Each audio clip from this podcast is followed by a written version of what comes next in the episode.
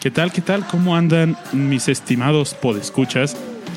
Estamos en el programa número 20 de Discomanía. Ya llegamos al 20, mi estimado Rash. Así es, ya que rápido se pasa el tiempo, carnal. Y pues bueno, eh, bienvenidos sean a esta emisión de Discomanía número 20. Estamos muy contentos de tenerlos aquí en esta emisión. Oh, tenemos un- unos problemitas técnicos, por aquí no escuchamos a Rash. Sí, como que no me escucho por el momento. A ver, aquí, aquí sí me Ahí escucho. estás, ahí estás, Eso Rash. es todo. Era otro micrófono, Era el carnal. otro, ya ves, ya ves. ¿Para qué me confundes? Y bueno, ¿cómo estás, Rash? Eh, la semana pasada no tuvimos pro- programa y queremos pedirles, pues, perdón por eso, ¿no? Así es, la verdad es que luego la chamba y las cosas de la vida real lo atosigan a uno y no se puede, a veces no se puede. Así es, así es. Y bueno, para los que no nos conocen, somos Luis Alfredo Lorenzo, Alex Babasbot, su servidor. Ah, aquí también está Ricardo López, Rash Pro en Twitter, yo Babasbot en Twitter. Y nos apoya con las redes sociales, en el fondo, el buen Aureliano Carvajal. Lo pueden encontrar en Twitter como Aure Carvajal. Y gracias, gracias por escucharnos. Discomanía, ya llevamos 20 discomanías, mi estimado Rash. Así es, este es un gran hito, chavo. Ya, ya podríamos decir que tenemos dos décadas, pero no. Pero no. Sí, no, no, no, pues. Pues bueno, también queremos darle un agradecimiento especial a Sura Guerra, que tal vez por ahí nos esté escuchando, nos prestó su cuenta de, de Tidal para pues preparar el especial que les tenemos El día de hoy. el día de hoy, ¿no? Algo muy triste, la verdad. Hay noticias tristes, pues el día de hoy se nos fue otro al Great Gig in the Sky, ¿no? Para los que nos han escuchado en emisiones anteriores, pues nos ha tocado que se nos han ido varios, ¿no? En al hacer discomanía. Sí, es algo triste porque como que el 16, el 2016 está con todo lo que da para andar quitándonos pues, íconos grandes de la música, ¿no? Así es, pues hoy se nos fue Prince Rogers Nelson. Prince se llamaba, aunque ustedes no crean, ese era su nombre. Y bueno, más adelante vamos a hablar un poco de él, ¿no? Fue bastante... Pues tuvimos que cambiar toda la planeación que teníamos de Discomanía para rendir un pequeño tributo a él, ¿no? Sí, pues era justo y necesario.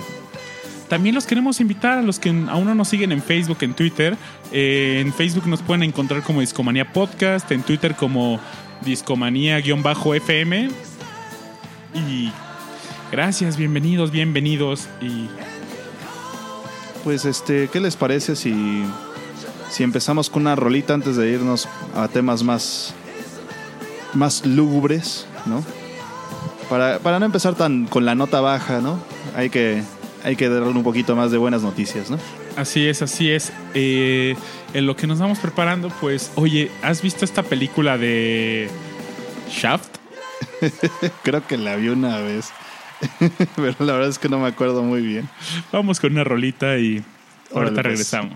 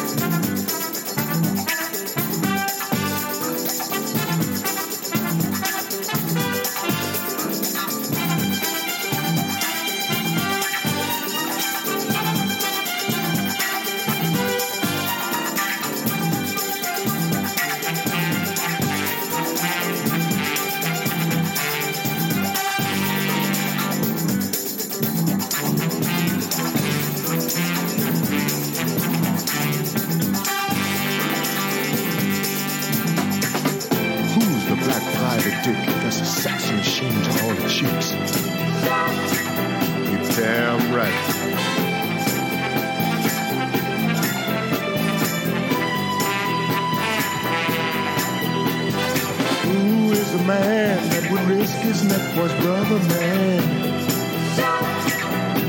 Can you dig it?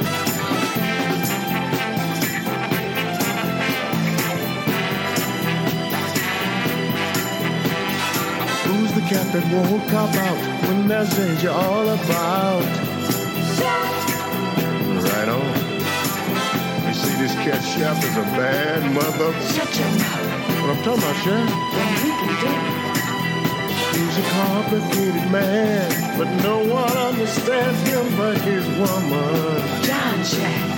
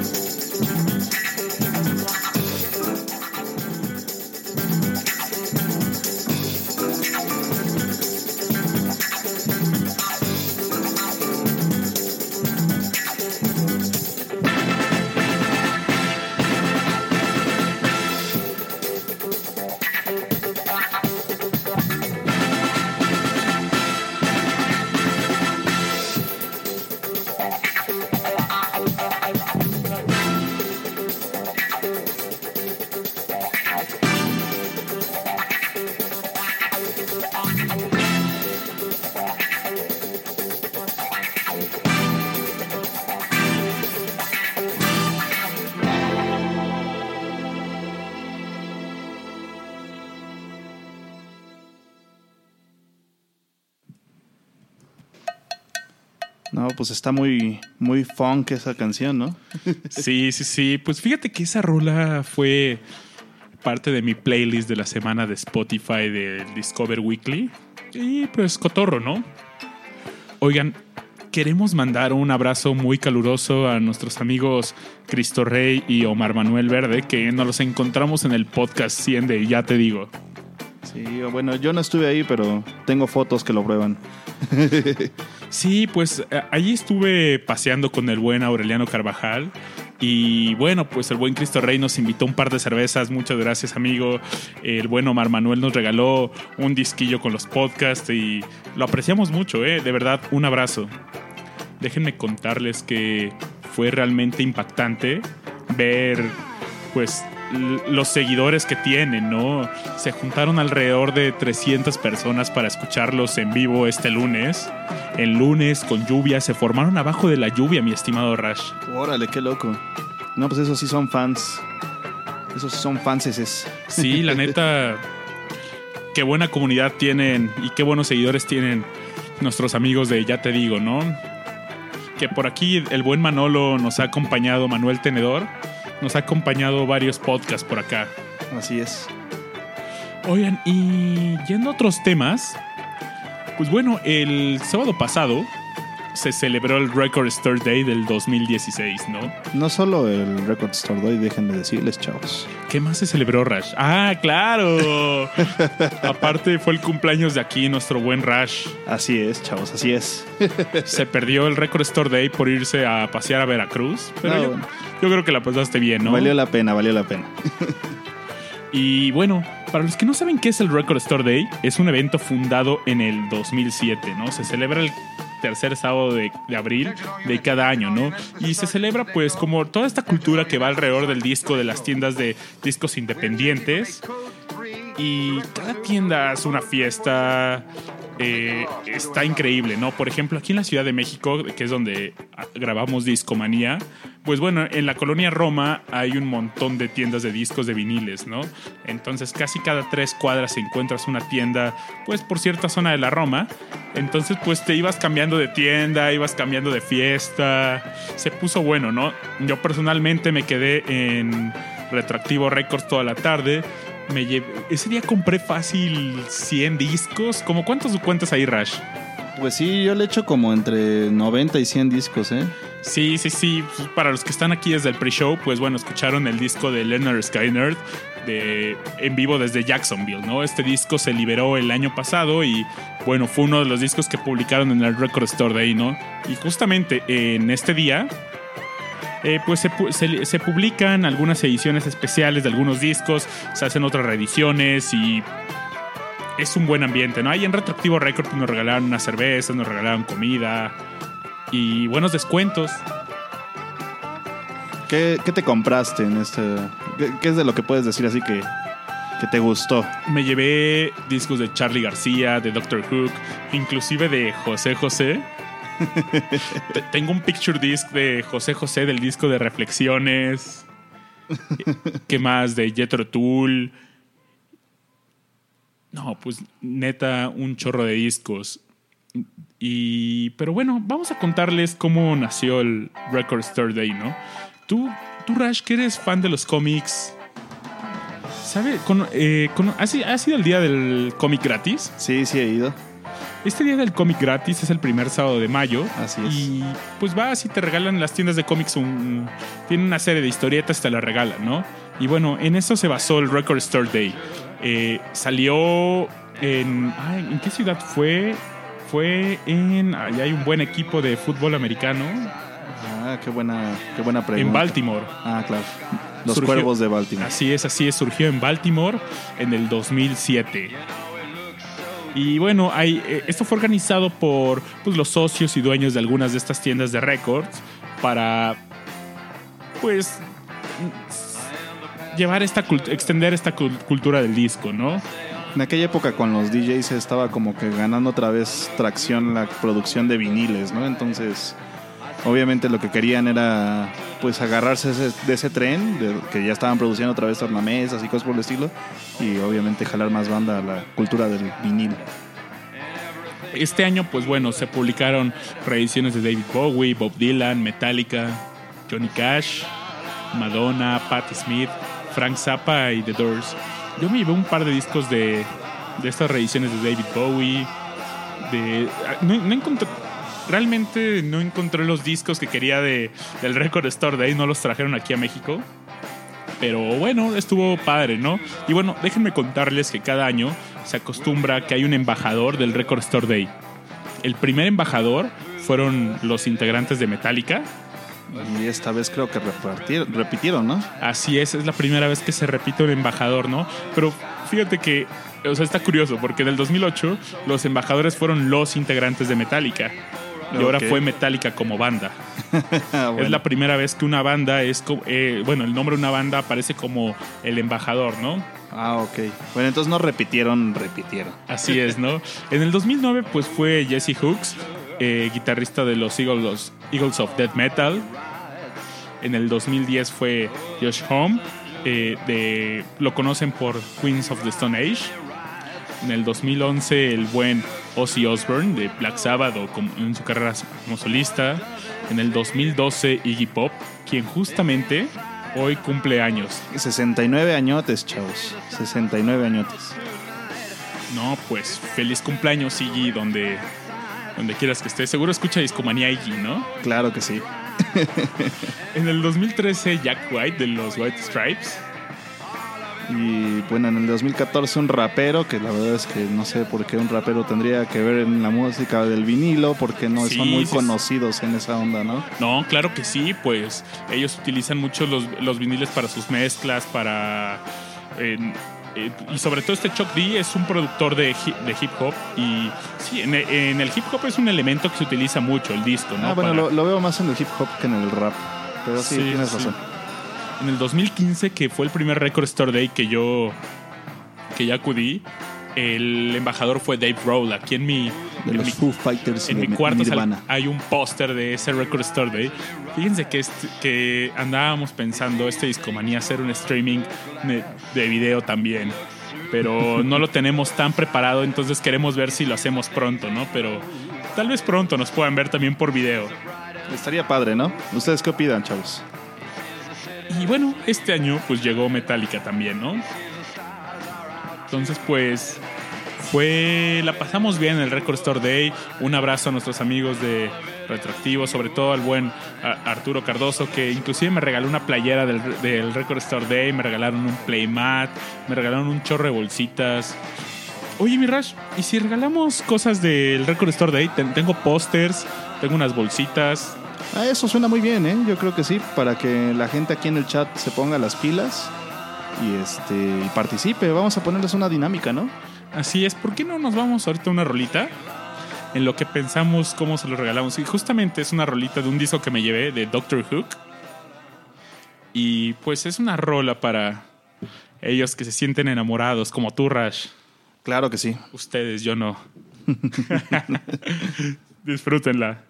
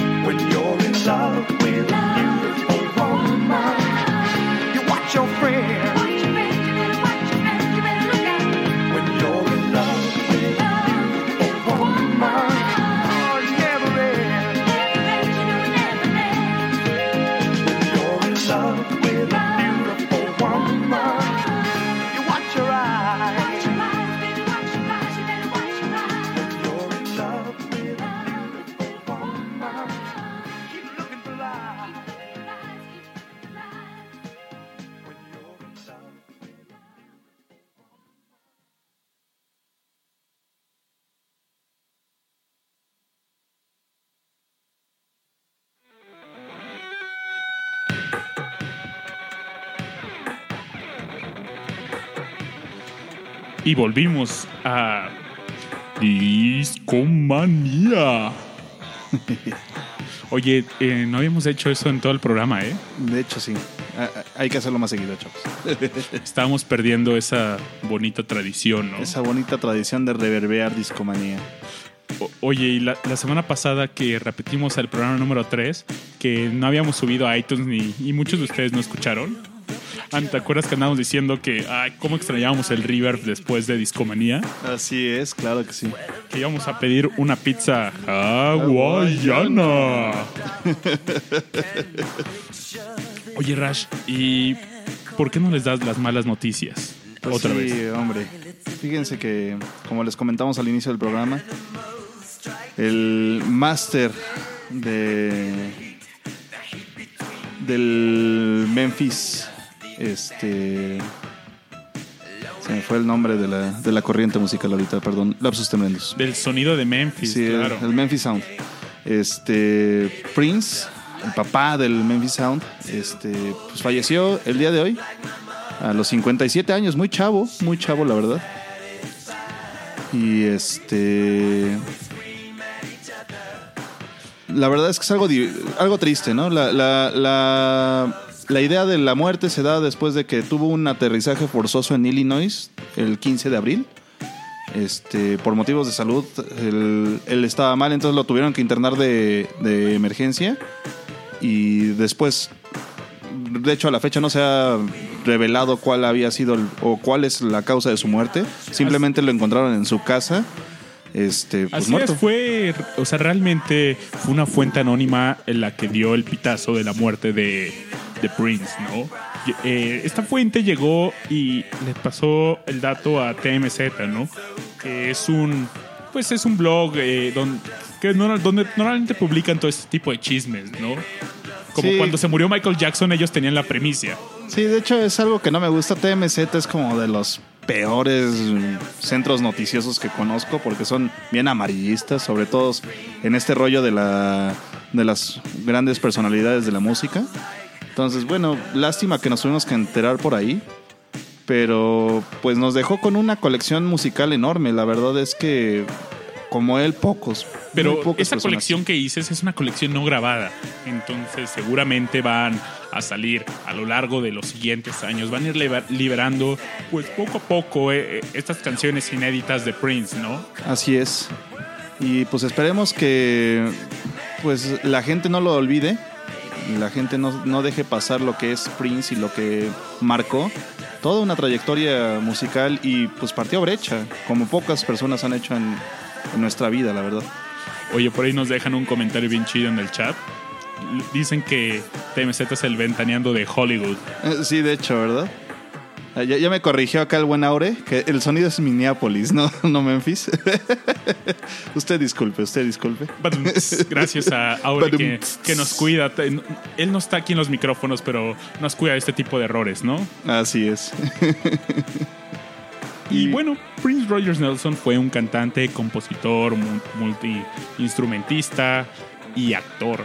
Se hizo de todo, chavos. Él hizo el soundtrack de Batman, ¿no? De que Eh, el de este, bueno, no, no él, él, porque el quien lo hizo fue Danny Elfman, porque era parte de la versión de este, eh, ay, de este, ay, se me fue el nombre del director. ya llegará, ya llegará. Ya llegará. Pero bueno, él dejó. ¿Cuántos discos eh, publicó? ¿30 y algo? Sí, como 39, si mal no recuerdo. Fueron 39 discos, creo, y pues fueron la verdad muchos. Y todavía lo que dices, aparte de que hay un chorro de, de música no publicada, ¿no? O sea, que ha estado en el anonimato hasta ahorita que se, se conoce, ¿no? Y nuevamente el buen Leyentil Petit Diable no- nos está soplando la respuesta. Tim Burton. Y habla de Tim Burton. Claro, claro. es quien el nombre que andábamos buscando, ¿no? Así es.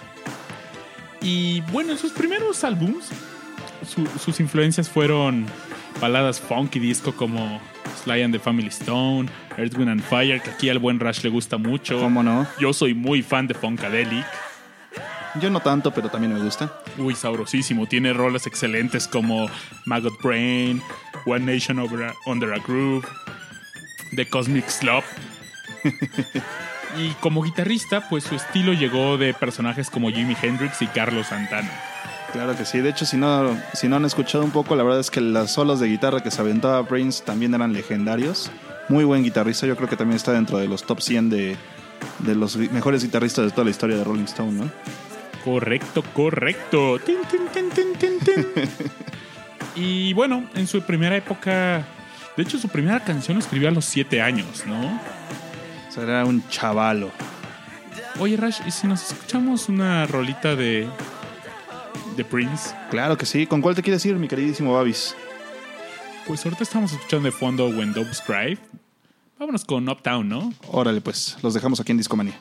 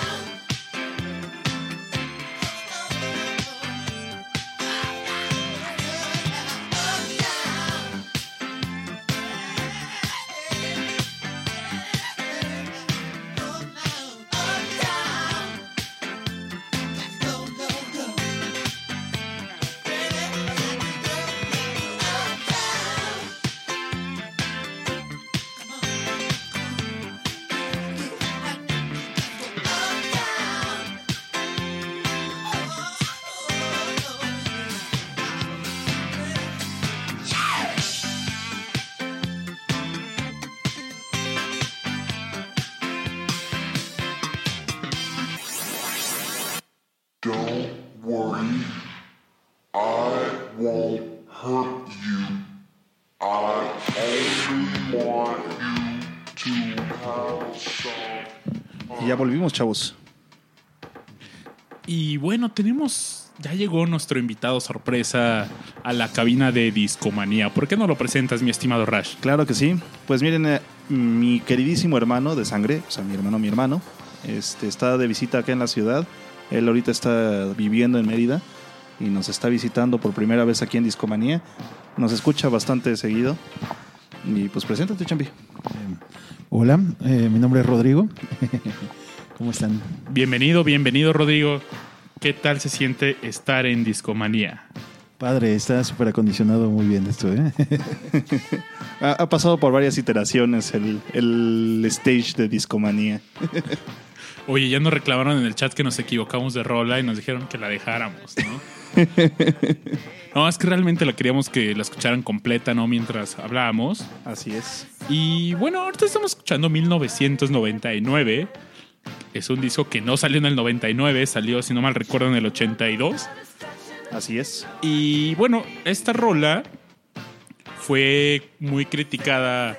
Bueno, no criticada, ¿no? Sino más bien eh, los músicos, bueno, los críticos de, de- de- de música criticaron a Phil Collins porque hay una rola de él que sonaba mucho a esta rola y decía Phil Collins, claro, yo, yo me inspiré en esta rola y escuchaba mucho a Prince en, en mis giras con Genesis, ¿no? Sí, obviamente, más bien lo, lo sacó como inspiración, ¿no? O sea, él más bien lo, lo, lo tomó como, como inspiración, según él. Y bueno, con esto presentamos una segunda etapa de Prince. Bueno, más bien la primera, ¿no? No, no, no. ya- Ah, claro, la primera. Sí, su primera etapa fue con un contrato con la Warner Brothers. Se pactaron tres discos, los cuales fueron el For You del 78, Prince del 79 y Dirty Mind del 80. De esos tres discos, el más consolidado es el Dirty Mind, por el éxito de Uptown, que fue la, la que escuchamos ahorita completa. Y este y en Dirty Mind también empezaron a, sol- eh, empezaron a soñar esto ya la- del sonido de Minneapolis, ¿no? Y de hecho también escuchamos de fondo la rola de When Dovers Cry. Y vale la pena mencionar que desde sus primeros discos Prince fue multi-instrumentalista, como lo mencionábamos en la introducción. Y llegó a tocar hasta 27 instrumentos diferentes por discos. Sí, o sea, el cuate era una. Era, era magnánimo, o sea, era un artista hecho y derecho, ¿no? Como pocos pueden decir. Oye, y es una pena que haya muerto sus 57 años, realmente bastante. Un adulto joven. Sí, es un adulto joven. Todavía no llegaba a la Senectu. No, no, no aplicaba para INAPAM, carnal. Todavía no llegaba al INAPAM, todavía pasaba en el metro pagando. Sí, hombre, qué triste. Ya ni el Mastuerzo que acaba de cumplir 60 años y ya pasa, ya pasa gratis, ¿no? Y justo en hace un par de meses recuerdo que en su Twitter publicó Prince una foto de su pasaporte y donde realmente se veía joven, ¿no? No se veía acabado, no ni arrugas tenía. No, la verdad es que es una persona que, bueno, por los looks era forever young, ¿no? Sí, de hecho creo que tú y yo nos vemos más acabados que el mismo Prince. Sí, a mí me ven al lado de la calle con él y es el de, no, ese güey se ve más barbón. Está más viejo. Oye, ¿y ustedes tienen algún recuerdo con alguna rola de Prince? Bueno, pues yo la verdad, yo creo que mi hermano no me va a dejar mentir. Pues yo creo que la primera vez que escuché Prince fue con la rendición de Batman de Tim Burton, ¿no? Sí, yo creo que esa fue nuestra, nuestra iniciación con Prince al menos. El Bat Dance, Party Man. ¿Cómo no? Ustedes en el chat, ¿qué, qué nos pueden contar de Prince? ¿Cómo, ¿Cómo les ha acompañado su música a lo largo de su vida? ¿Alguna anécdota? Por cierto, le vamos a pedir al buen Aure que, que cree alguna dinámica para ver cómo vamos a regalar pues los objetos que tenemos del Record Store Day, ¿no? El primer objeto que vamos a regalar va a ser una bolsita con el logo del Record Store Day. Una tote bag.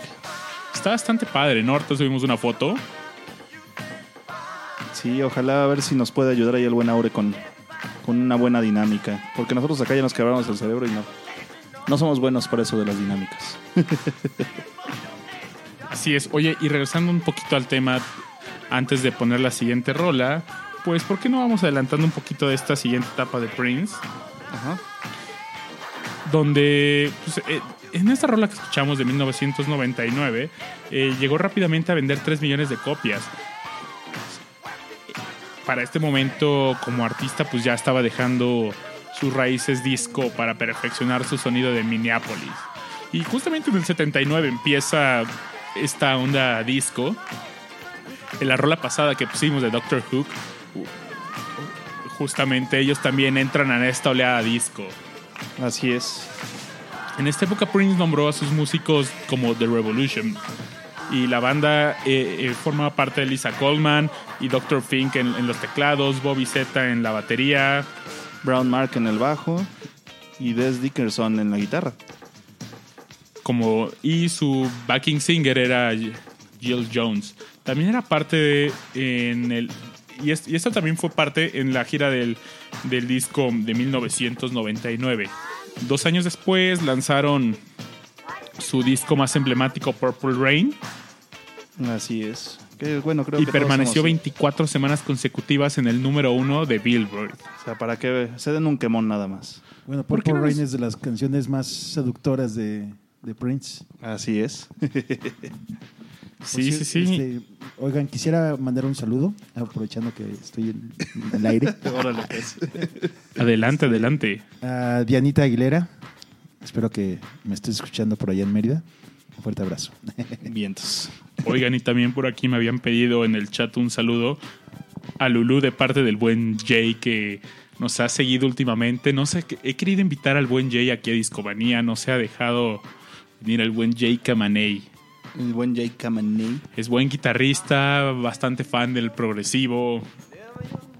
Órale, pues. Seguro tiene que aportar bastante a este programa. Jay, cuéntanos algo de Prince. Ayúdanos. Échanos la mano.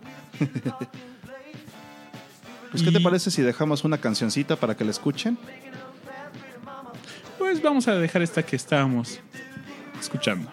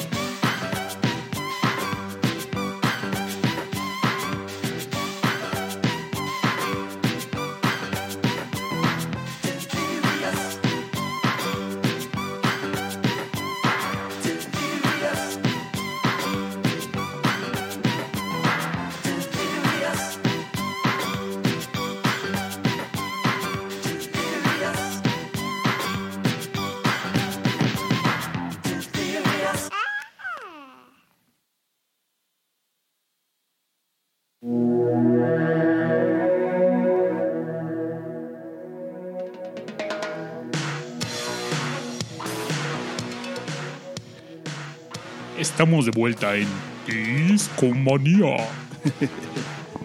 Cabe notar que en esta, en esta época de, de Prince, con el Purple Rain ganó dos, dos Grammys en el 85 para mejor rock vocal y mejor este álbum escrito para una película o TV, ¿no? Y fue nominado para álbum del año, o sea, la verdad es que no fue cualquier cosa ese, ese disco, ¿no?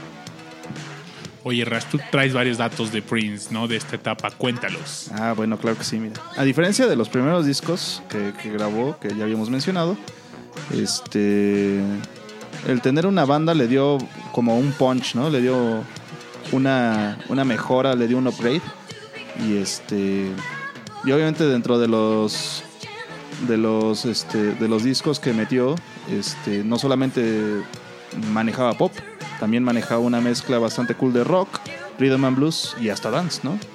Todavía, todo esto sin olvidar el funk, ¿no? Su funk siempre estuvo presente en todos sus discos, en toda su discografía existe esa raíz del funk, ¿no? Y este. Después estuvo así en- dentro de todas las nominaciones y cosas que tuvo por ahí flotando en esta época.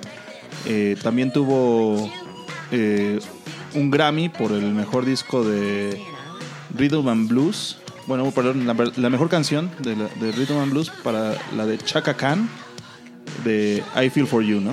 Y Purple Rain también ganó un Oscar para la mejor canción de en 1985, ¿no? Para una, una canción para, un, para una película, ¿no? Song Score.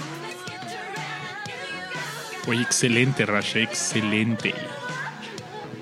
Y bueno, si no se dan cuenta, la verdad es que este, este disco, este disco, eh, eh, pues tenía mucho, mu- mucho música electrónica, ¿no? Él, él sí empezó a abusar, no a abusar, bueno, más bien empezó a mucho a meter la, la idea de la, la música este, electrónica, sintetizadores, la caja de ritmos, ¿no?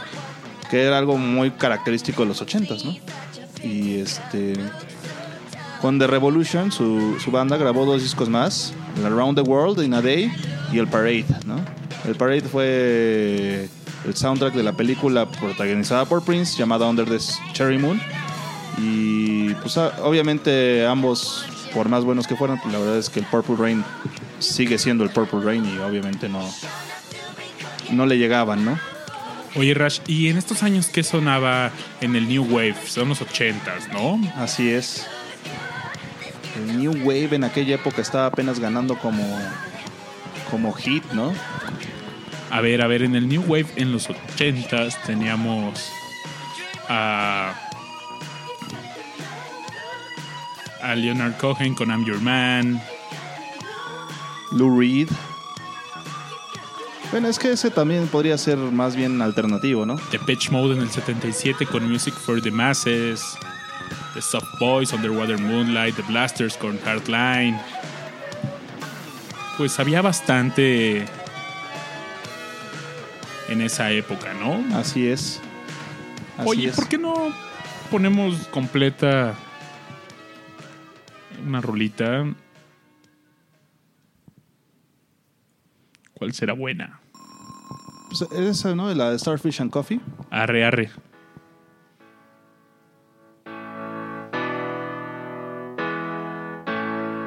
It was 745, we were all in line to teacher, Miss Kathleen. Was Kevin, then came Lucy, third in line was me.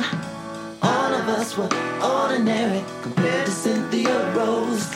She always stood at the back of the line, a smile beneath her nose. Her favorite number was 20, and every single day. If you asked her what she had for breakfast, this is what she'd say.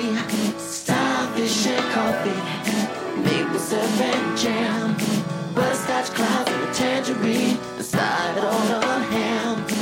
If you set your mind free, baby, maybe you understand. Starfish and coffee, maple syrup and jam. Cynthia wore the prettiest dress with different color socks. Sometimes I wonder if the mates were in her lunchbox.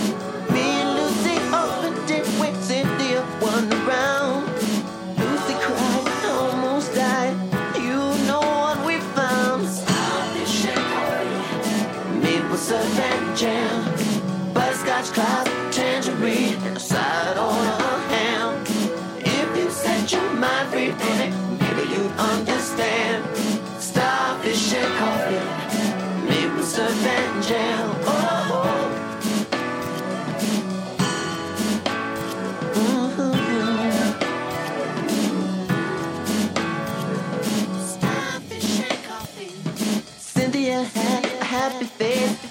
Like the one she draws on every wall, in every school. But it's alright, it's for worthy cause. Gonson, I keep saying starfish and coffee, maple syrup and jam, butterscotch cloud, tangerine, side on a ham. If you set your mind free, baby, maybe you understand. Starfish and coffee, maple syrup and jam.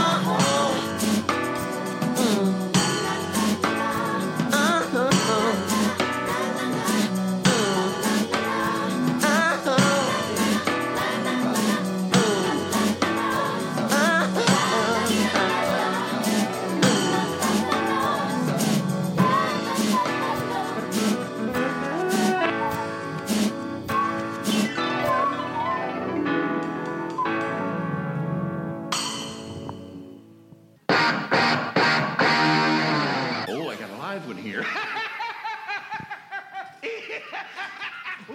Y llegamos a los noventas con Prince. ¿Quién no se acuerda de esa risa de Jack Nicholson, no? Como el Joker. Sí, es que peliculón, qué peliculón, mi Rash. Efectivamente. ¿Quién era la Val Kilmer? Era, o no, ¿quién era la chica que. Kim Basinger, más bien. Kim Basinger, así es. También. Y bueno, escuchamos Starfish and Coffee, el exitoso Sing on the Times que incluso tuvo la película, ¿no? Así es. Sing on the Times sale al mismo tiempo que Bad de Michael Jackson, tú, Michaelero, Rash, que nos cuentas de, de, de esa rola, de, de ese álbum? Fíjate que el Bad fue una un parteaguas, ¿no? En la carrera de, de Michael Jackson porque pues él venía de tanto el thriller como el eh, Against the Wall. Eh, eran pues como con toda, toda esta idea de que él tenía de los Jackson 5 todavía, ¿no? Muy disquero. Y ya cuando sale Bad, ya él transiciona completamente hacia el pop, ¿no?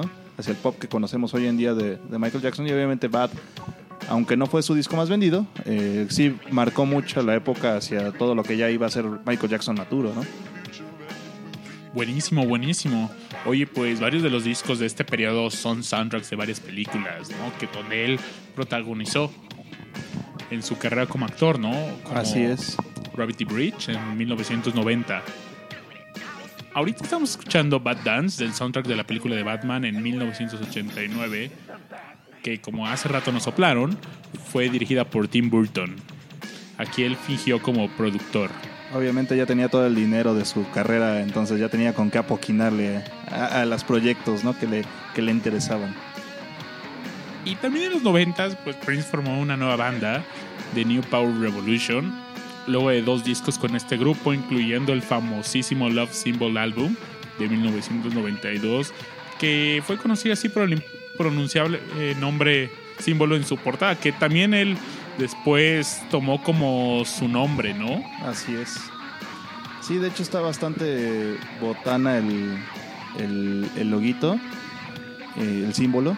Y ahí después les compartimos en el chat el, el link al, al símbolo en, en Wikipedia. Los monitos de Pictoline pusieron ahí un GIF con ese símbolo Ah, sí lo vi, sí que lo se vi. transformaba en una cruz con una flamita, ¿no? Muy, muy representativo, con el fondo morado. Qué buen medio Pictoline. Sí, la verdad es que sí.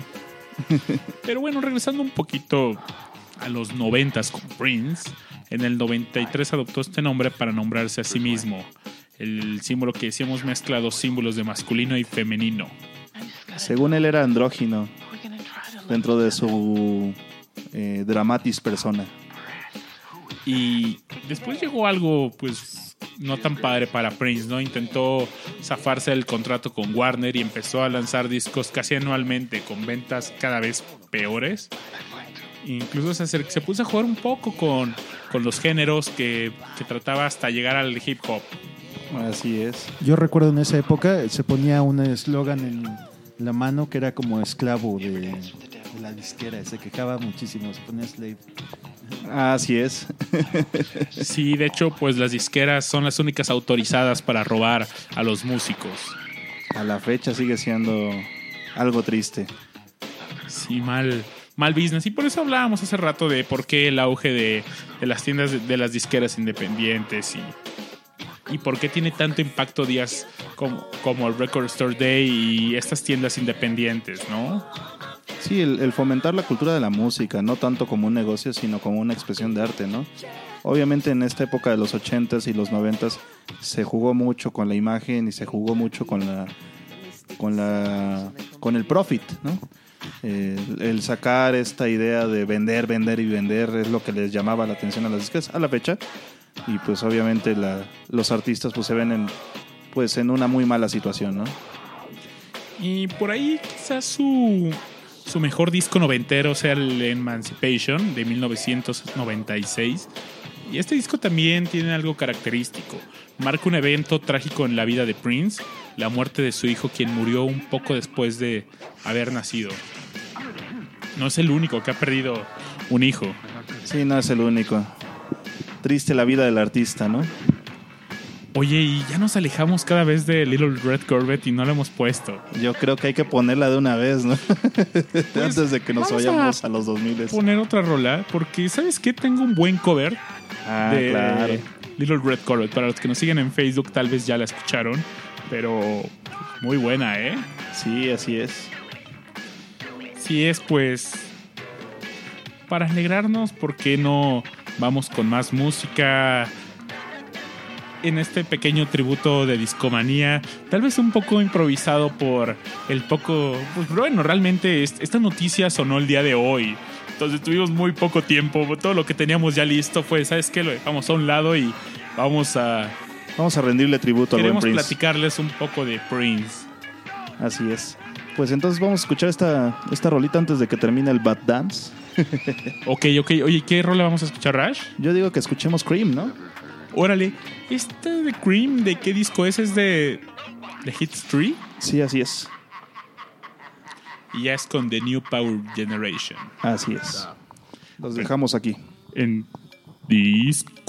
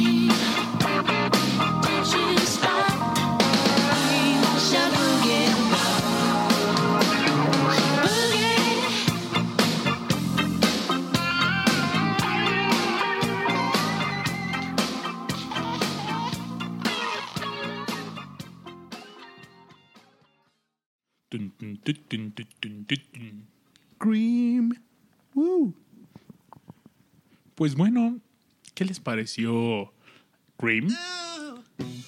Con este monólogo de rap. es justo lo que platicábamos, ¿no? Llegó a Prince también a, a jugar un poco con, su- con sus estilos musicales durante esta época. Digamos que no quería quedarse estancado, ¿no? Y bueno, vamos a esta cuarta etapa de Prince en los 2000 Y de fondo estamos escuchando Musicology. Aquí Prince regresó al nombre de Prince Va a ser solamente él. y siguió con una racha de publicar pues bastantes discos, no todos de la mejor calidad. Cuando empieces a maquilar discos, pues tal vez, no sé, sacas un, un single y un montón de, de rolas más para complementar y, y hacer un disco, ¿no? Así es, como que le pones todo a esa canción en específico y ya los demás son como... Hay veces donde pues los músicos están, están obligados a contractualmente sacar un nuevo disco cada año y esta es una técnica muy utilizada por varios músicos. Y pues, trampas de las disqueras, ¿no? Así es, pura, pura, pura jugarreta, ¿no? Por vender, por decirlo así. Simplemente del 2000 al 2006 lanzó ocho, di- ocho discos. The Rainbow Children en el, en el 2001, One Night Alone en el 2002, Expectation en el 2003, en EWS News en el 2003, Musicology, que estamos escuchando justamente la rola homónima en el 2004, The Chocolate Invasion en el 2004 también. En el 2004 sacó tres discos. Slaughterhouse. Ahí tuvo un break. Tuvo un break de dos años para el 31-21 en el 2006. Justo en esta época del 2004 fue abducido por el... Ah, esto sí. Justamente queríamos platicar un poco de esto, ¿no, Rash? Así es. En el 2004, pues llegó al Rock and Roll Hall of Fame. Durante este evento se realizó uno de los mejores covers de While My Guitar Gently Weeps, donde, pues bueno, estaba George junto a personajes como Tom Petty. Y Danny Harrison, su hijo. Así es, así es. Tú que eres bastante fan de los Beatles y su legado. Fíjate que me gusta mucho esta, esta rendición, este cover. De hecho, este Prince era buen covereador. ¿eh? Tenía ahí, tiene ahí un par de covers bastante buenos. Por ejemplo, tiene uno en Coachella en el 2008, si no me acuerdo. The Creep. ¿Qué rola? Oh. Ah, cierto. The Creep, también muy buena. Y de hecho hubo un problema con un youtuber. Este subió su subió ese video del, de su rendición en Coachella y le mandó una demanda para quitar el disco, o sea, la canción de- de YouTube. Y de repente, pues dice este cuate, oye, pues ¿qué hago, no? Y le mandó un mail a Tom York. Tom York dijo, pues dile que lo quite porque es mi canción, ¿no? Entonces no puede, o sea, no tiene como injerencia sobre ella. Y ya después de muchos años, como tres, cuatro años, YouTube y la disquera y Prince llegaron a un acuerdo y volvieron a subir el video. Bastante divertido. De hecho, sufrimos bastante para obtener el material de hoy de Prince, ya que lamentablemente no tengo ningún disco de Prince. Sí, es algo triste. No aparece en Spotify. Solamente en Tidal. No aparece en Apple Music tampoco, que pagué mis 100 pesos para ver si encontraba algo de Prince ahí. Y no, no llegó. Pero bueno, eh, nuevamente agradecemos a Sura Guerra que nos prestó su cuenta de Tidal para hacer este programa de Discomanía. Saludos y un abrazo si nos estás escuchando. Un abrazote, chamaca. Seguro sí, por ahí andaba el buen Vic Borja también. Y ¿qué más queríamos contarles, no? Ah, pues bueno, otro evento importante en este periodo fue su presentación en el show de medio tiempo del Super Bowl 51. en el 2007. Así es. Ese, en, en esa presentación, pues fu- eh, fue- salieron tres rolas del Purple Rain, ¿no? Let's Go Crazy, el Baby I'm a Star y el Purple Rain. con las versiones, con covers de We Will Rock You de Queen, All Along the Watchtower de Bob Dylan. Y The Best of You con los Foo Fighters. Ah, también Proud Mary, sí, se me había olvidado. Proud Ah, de Mary de. Creedence. Sí, también tocó Proud Mary. Y la verdad es que, como les digo, el cuate era muy bueno haciendo covers de canciones de otros artistas. Algo bastante... Si tienen la oportunidad de checar esa, ese performance que hizo en, en el Super Bowl, háganlo. La verdad es que es muy buena, muy, muy buena.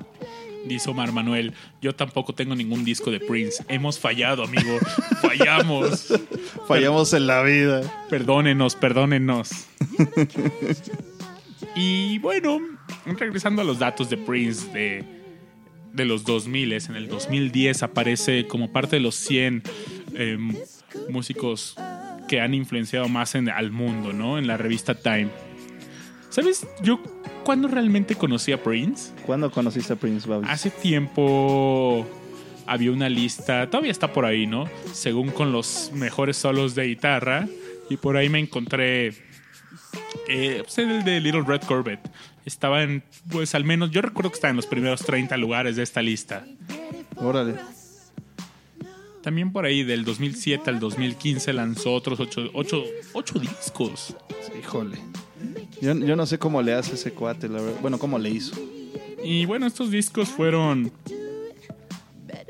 el Planet Earth del 2007, Lotus Flower del 2009, MPL Sound, También del 2010, 2009. El 2010 del 2010. El, Plec- ¿Cómo se pronuncia eso? a ver, espérame. Plectrumectrum. Plectrum, Electrum. En el 2014, Art of Official Age, también el 2014. Y el año pasado, Salud, Salud.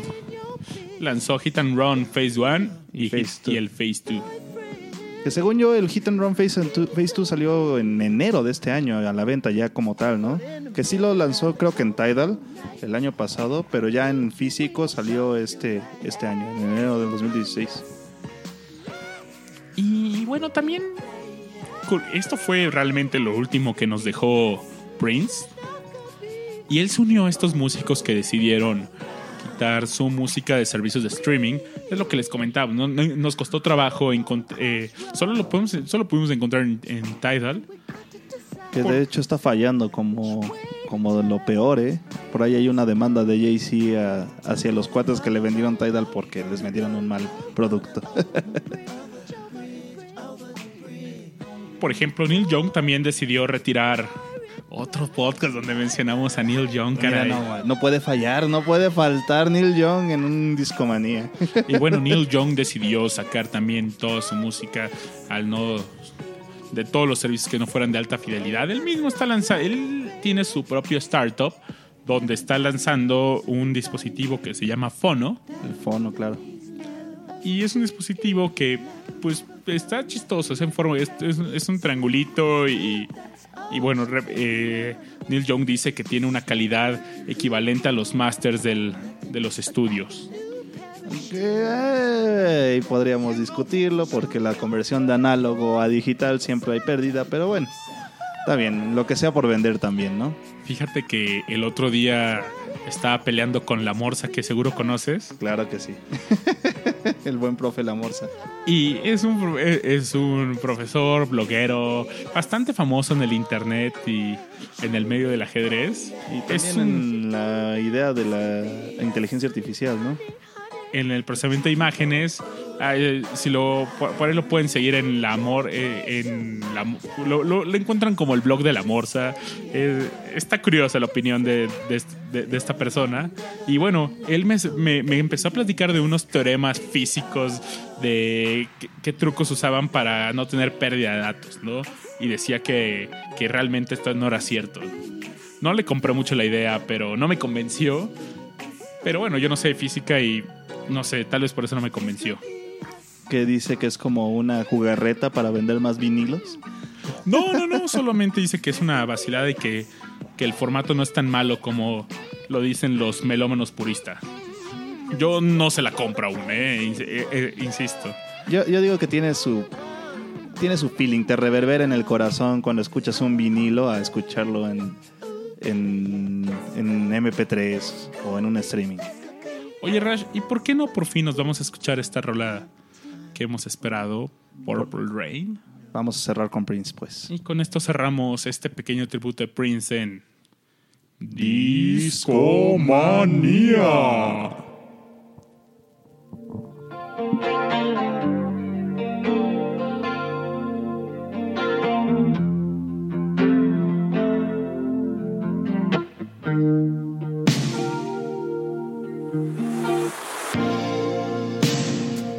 I never meant to call you in your sorrow.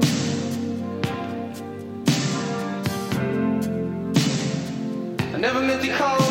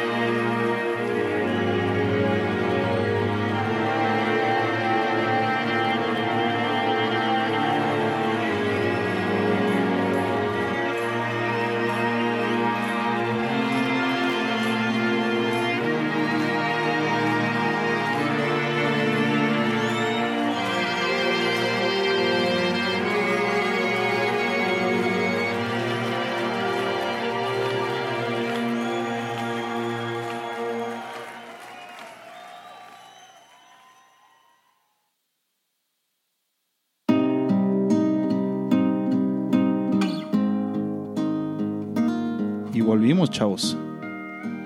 ¿Qué tal les pareció este tributo a Prince? Uf. Purple Rain realmente es la canción que más pegó de Prince. Y es un rolón. Oigan, y estamos entrando a la sección de los covers.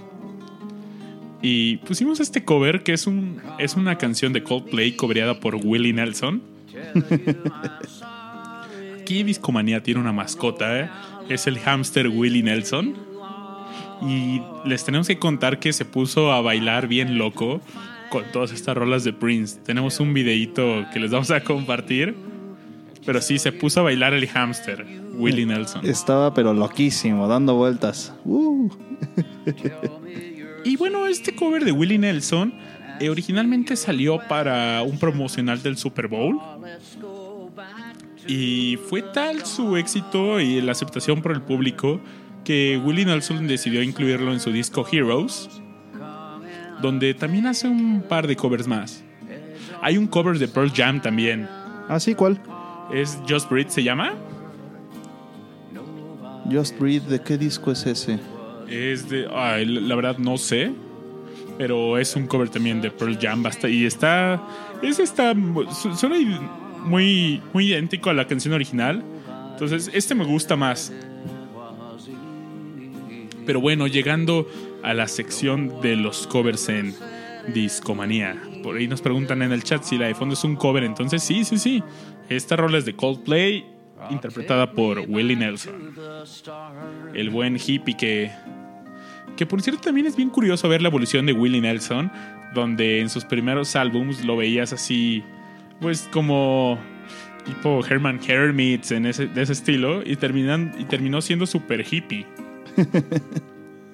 O sea, empezó muy bien vestido y terminó vestido como, como cualquier hippie de esquina, como cualquier hobo.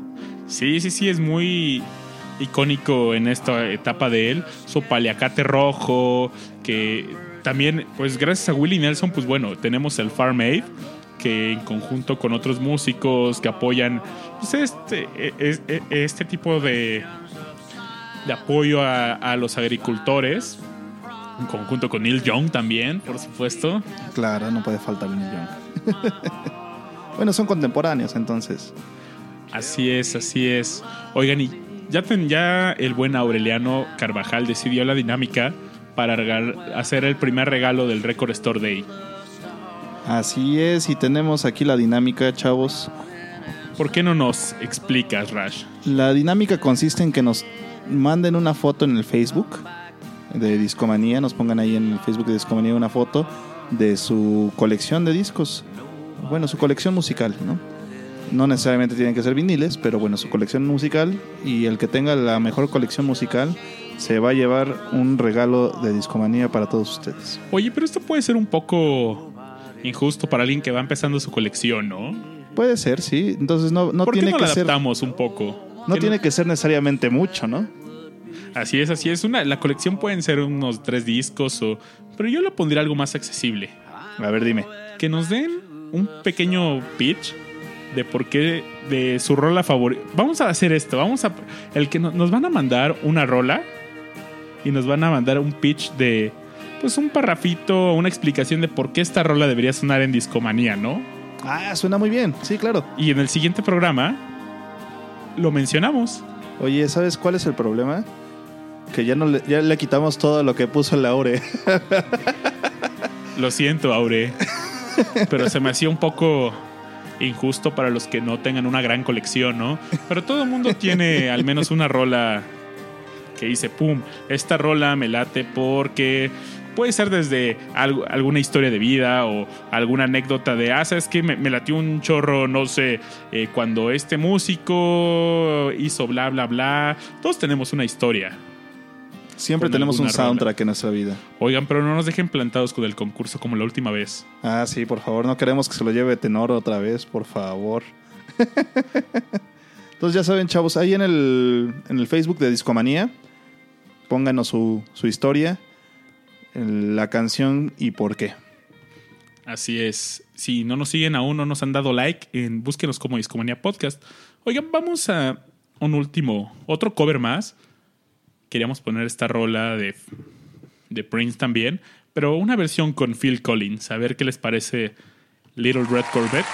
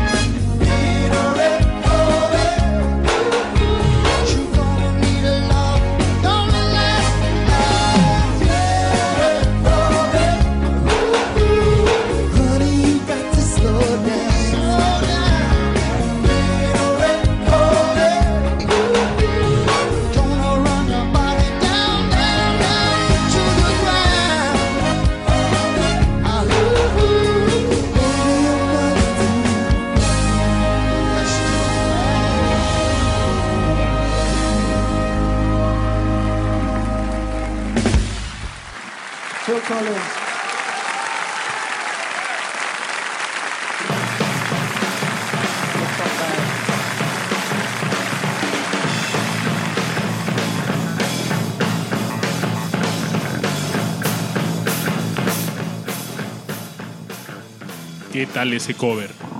Una disculpa, chavos, nos troleó la mezcladora ahí. Sí, por ahí en la consola, el LED que decía que estaba muteado, estaba prendido y no. Nos jugó una jugarreta. Así es esto de los aparatos eléctricos, no, no confíen en ellos. Pero bueno, tenemos no todos muerte el día de hoy.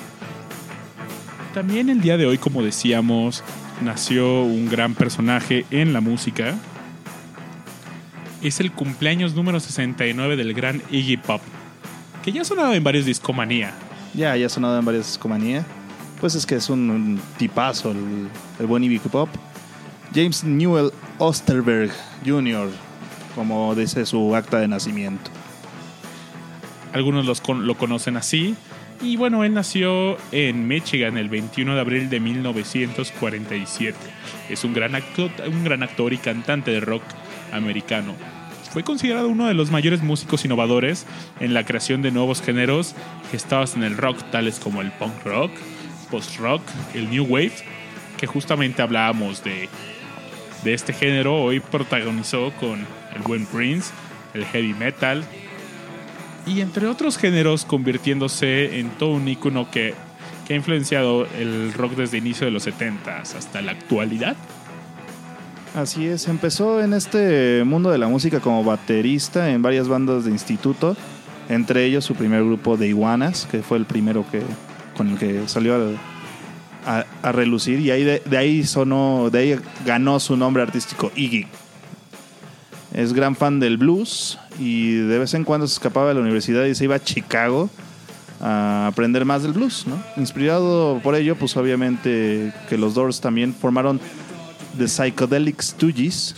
Ahí obviamente surgió de Stooges más adelante. Y este y por eso en ese momento se puso como Iggy Stoogie y ya después terminó adoptando su actual nickname Iggy Pop, ¿no? Eh, en algún momento cuando ellos iban empezando, David Bowie, maestro David Bowie, les produjo un álbum en Inglaterra, el famosísimo Raw Power, y es considerado el primero de los discos o álbumes de punk rock que existen, ¿no? Por eso Iggy Pop es el papá del, del punk, ¿no? Oye, oye, qué buen dato, qué buen dato. Oye, también por ahí teníamos. Pues que produjo un álbum con. No, más bien David Bowie les, le- le pro- les produjo un álbum, ¿no? Así es, y de ahí obviamente poco más adelante él y, y Pop eh, hicieron China Girl juntos. Wow, wow, ese dato no me lo sabía. Sí, yo tampoco, eso fue hace algo que descubrí hace como dos semanas más o menos. Dicen que fue un álbum punk rock, de la- así fue un disco cargado de la provocación y de contenidos sexosos, ¿no? Claro que sí. Oye, un saludo a todos los que están intentando echar pasión mientras escuchan Discomanía. Bueno, después de haber escuchado Purple Rain, sin duda, ¿no? Así seguramente sí se te prenden las ganitas, ¿no? Oye, pero eso era cuando pusimos Doctor Hook, ¿no?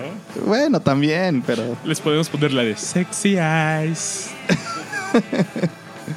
O quieren reggaetón, chavos. Ah, no, no, para nada. No, no echen perreo. Es malo para la salud. Así es, oye, pero pues bueno, que Tiene varias canciones, como la que estamos escuchando ahorita, Lost for Life, que es del soundtrack de Transpoiting. Tú, Champi, a ti que te gusta mucho Transpoiting, ¿qué nos puedes platicar de Transpoiting? No, pues bueno, pues una gran película. Que Justamente pues habla de la drogadicción y Iggy Pop será, bueno, no era, es un gran drogadicto. Este, habrá festejado el 420 Iggy Pop. seguramente. Se Creo que fue como un movimiento mundial de, de la marihuana, ¿no? Así es. Oigan, pues, ¿por qué no nos vamos a. Vamos preparando una rolita de Iggy Pop? Que, para bueno, que la degusten. Así es, así es. Pues de. Desde tus favoritas, Rush, la que viene de Passenger. Sí, cómo no. Sí, es muy bueno. De hecho, hay un video que hicieron otras personas, o sea, no, no es necesariamente de, de, de él mismo, pero bueno, ahorita les platico porque ya va a empezar la canción, les doy un background de ese, de ese video. Regresamos a. Discomanía.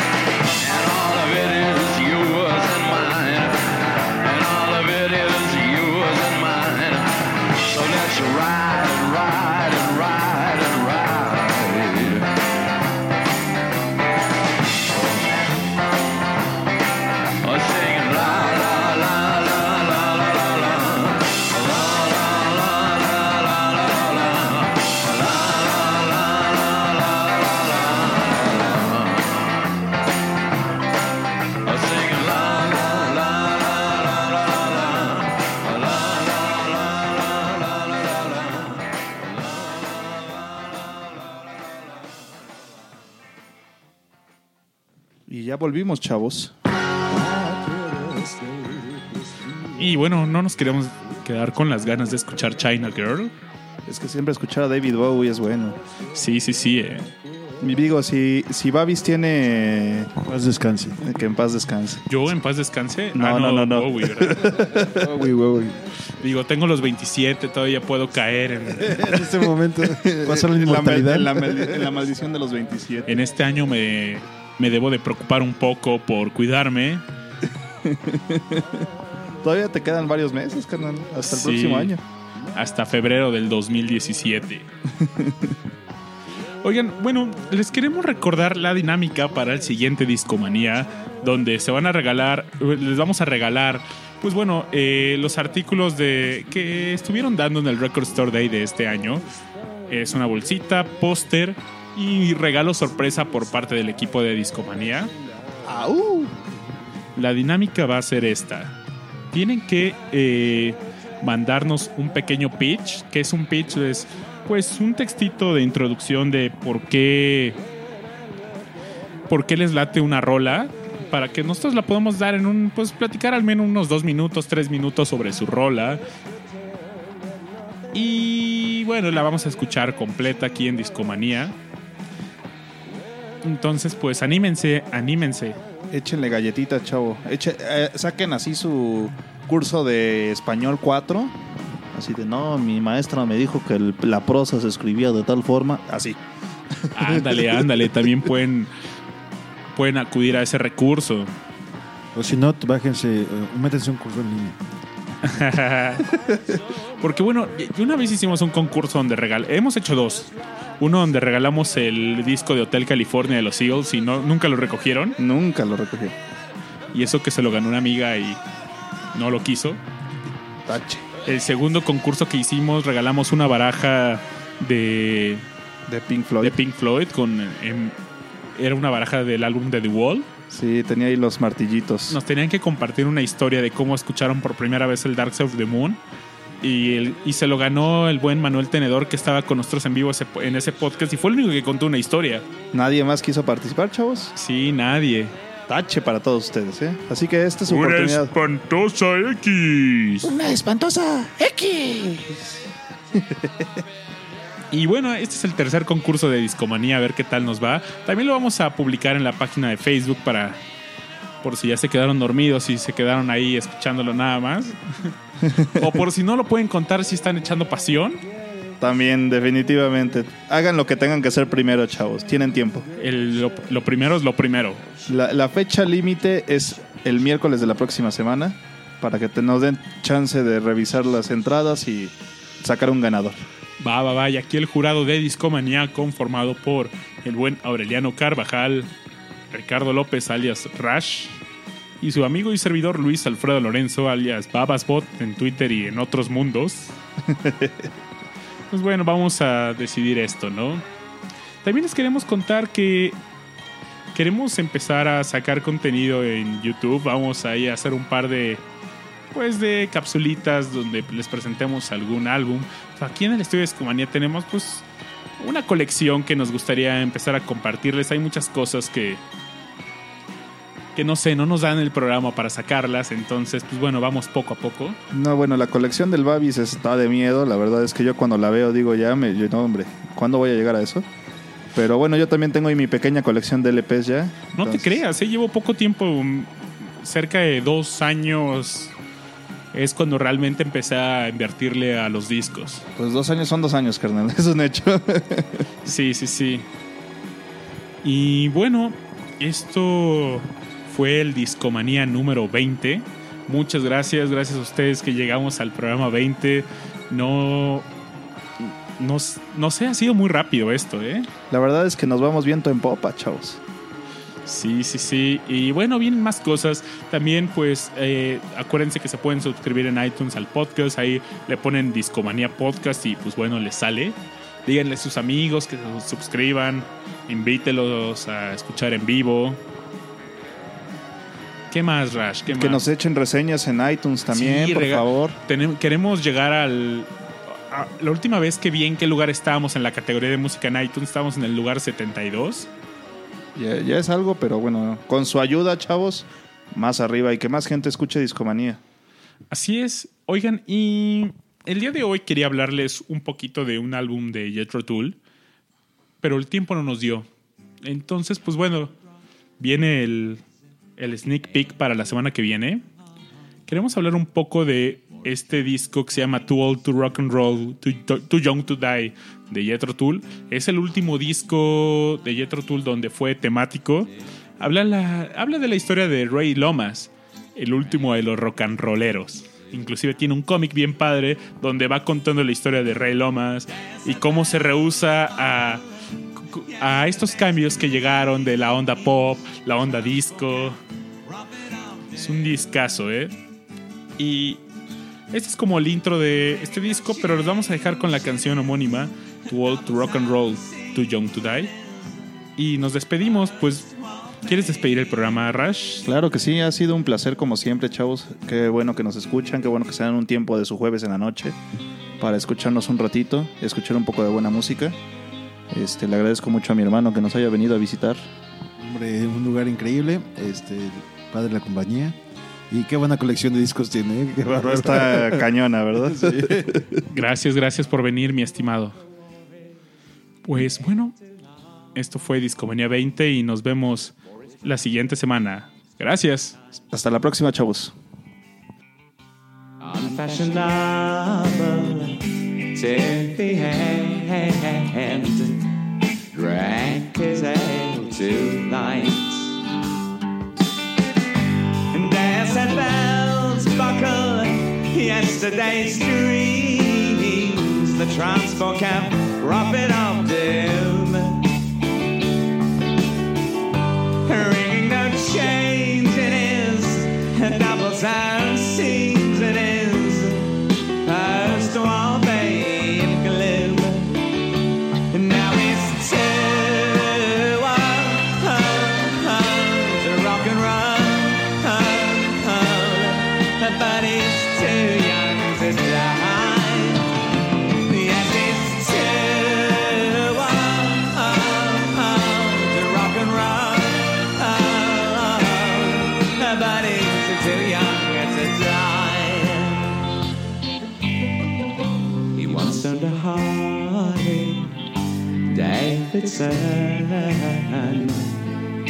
The triumph on the hill.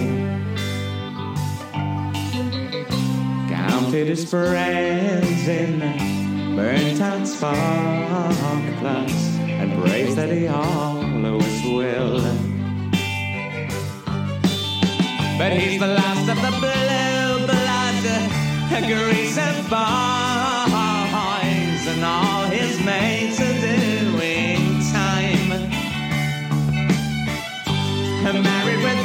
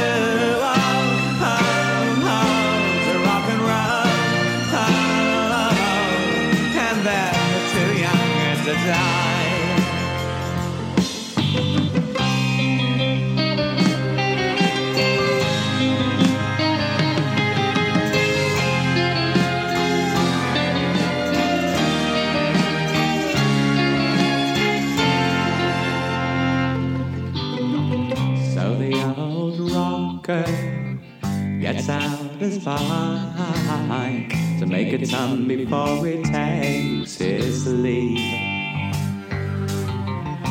Up on the A1 by Scotch Corner, just like it used to be.